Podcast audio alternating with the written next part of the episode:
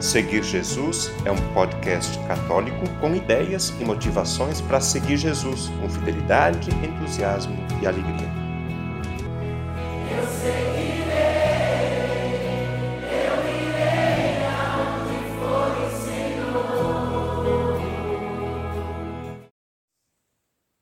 Durante o mês de setembro, do dia 12 ao dia 15, o Papa Francisco visitou dois países da Europa Hungria e Eslováquia. Foi uma viagem apostólica breve, de quatro dias apenas.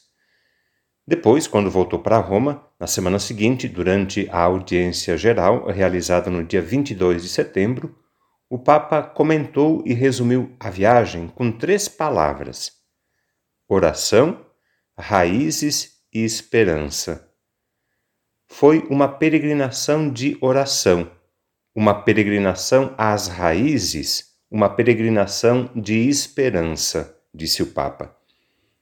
Neste podcast, eu quero trazer presente essas três palavras do Papa, lembrar o que ele disse e tentar relacionar com a nossa vida e realidade. Vamos lembrar então as três palavras? Oração, raízes e esperança. A primeira etapa da viagem do Papa foi em Budapeste.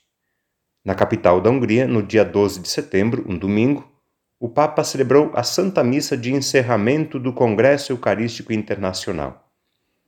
E essa peregrinação de oração do Papa terminou na Eslováquia no dia 15 de setembro, dia de Nossa Senhora das Dores. Nesse dia, o Papa celebrou a Santa Missa no Santuário Nacional da Virgem das Sete Dores. O Papa disse que essa viagem apostólica, do início ao fim, foi uma grande peregrinação de oração no coração da Europa, começando pela adoração e terminando com a piedade popular. A nossa vida deve ser assim: adorar, rezar, caminhar, peregrinar, fazer penitência.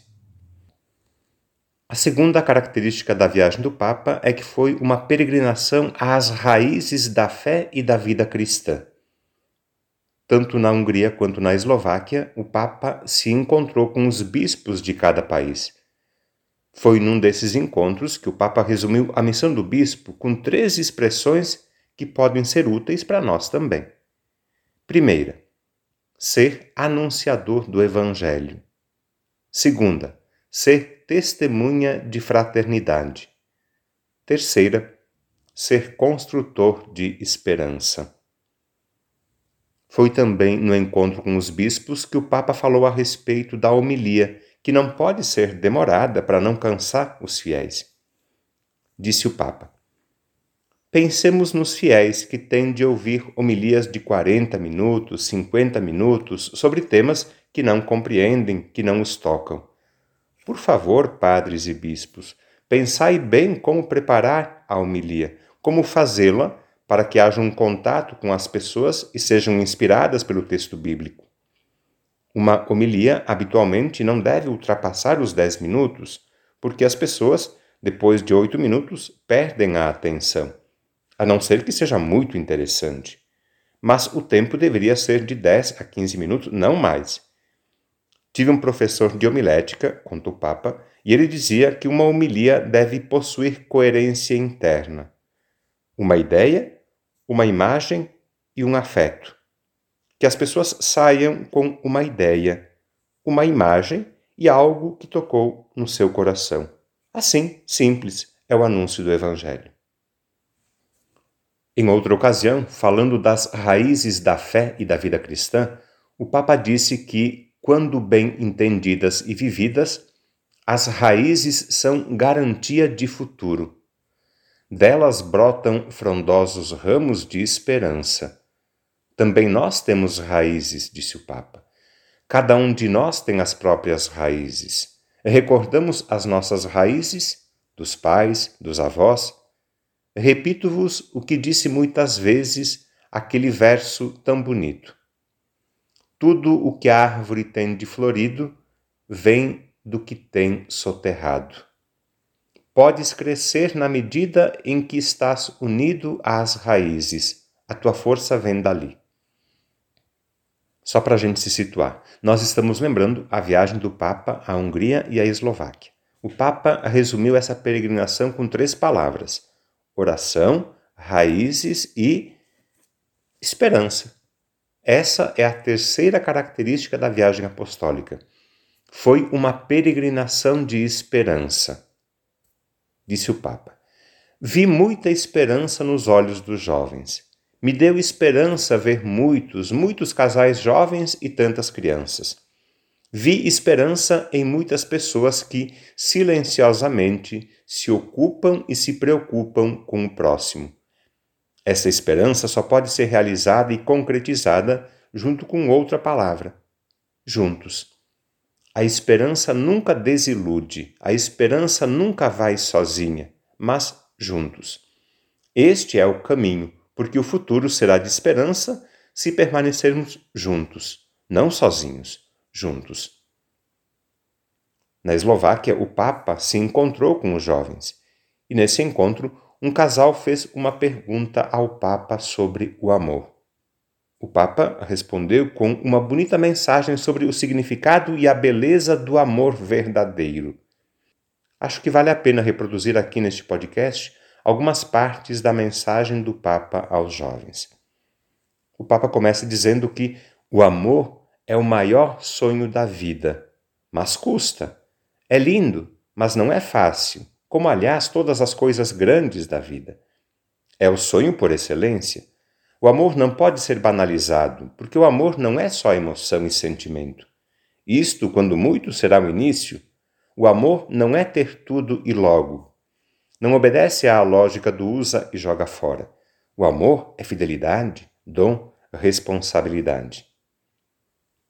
Fazendo referência à história do país, que nasceu em 1993, fruto de uma revolução, o Papa disse que hoje a verdadeira revolução é rebelar-se contra a cultura do provisório, é ir além do instinto, além do instante, é amar por toda a vida e com todo o próprio ser.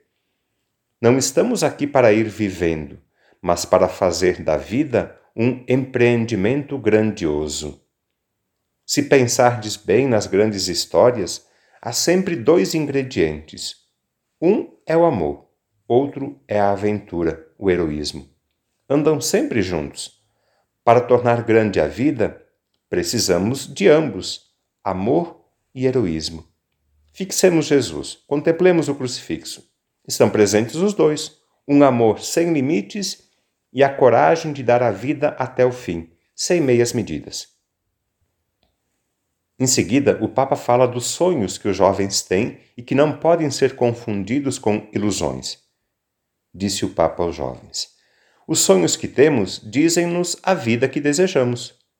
Os grandes sonhos não são o carro potente, o vestido da moda ou as férias extravagantes. Não deis ouvidos a quem vos fala de sonhos e, em vez disso, vende-vos ilusões. Uma coisa é o sonho, sonhar, outra ter ilusões. Aqueles que vendem ilusões falando de sonhos são manipuladores de felicidade. Fomos criados para uma alegria maior. Cada um é único aos olhos de Deus. Não somos feitos em série, somos únicos, somos livres e estamos no mundo para viver uma história de amor, de amor com Deus, para ter a ousadia de decisões grandes, para nos aventurarmos no risco maravilhoso de amar. Reconhecendo que não é assim que pensa o mundo, o Papa disse que o mundo pensa de forma diferente. Fala-se muito de amor, mas na realidade vigora outro princípio. Cada um pense por si. Queridos jovens, não vos deixeis condicionar por isto, pelo que está errado, pelo mal que alastra. Não vos deixeis prender pela tristeza ou pelo desânimo resignado de quem diz que nada mudará jamais. Se dermos crédito a isto, adoecemos de pessimismo. Já reparastes no rosto de um jovem, de uma jovem pessimista? Vistes que cara tem? Uma face amargurada, um rosto de amargura. O pessimismo adoece-nos de amargura, envelhece-nos por dentro. Envelhece-se jovem. Hoje, Há tantas forças desagregadoras, tantos que culpam tudo e todos, amplificadores de negatividade, profissionais de lamentações. Não lhes deis ouvidos, porque a lamentação e o pessimismo não são cristãos. O Senhor detesta a tristeza e o fazer-se de vítima. Não estamos feitos para trazer a face fixa na terra, mas para levantar e olhar para o céu, para os outros, para a sociedade. Ainda durante o encontro, os jovens perguntaram ao Papa o que fazer para encorajar os jovens para não terem medo de abraçar a cruz. O Papa respondeu assim: Abraçar é um verbo significativo. Abraçar ajuda a vencer o medo. Quando somos abraçados, readquirimos confiança em nós mesmos e também na vida.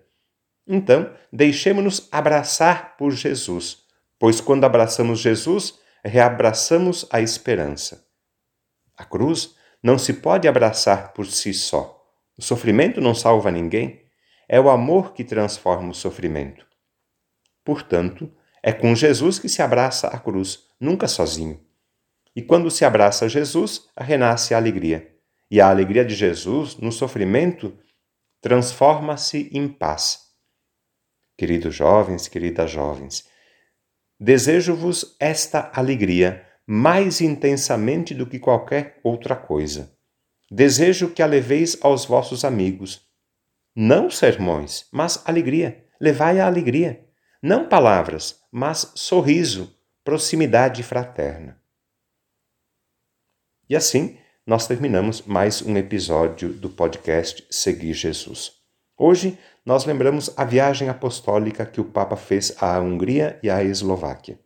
Viagem que o próprio Papa definiu e resumiu como uma peregrinação de oração, uma peregrinação às raízes, uma peregrinação de esperança. Na publicação da próxima segunda-feira, dia 25 de outubro, vamos conhecer a mensagem que o Papa escreveu para o Dia Mundial dos Pobres.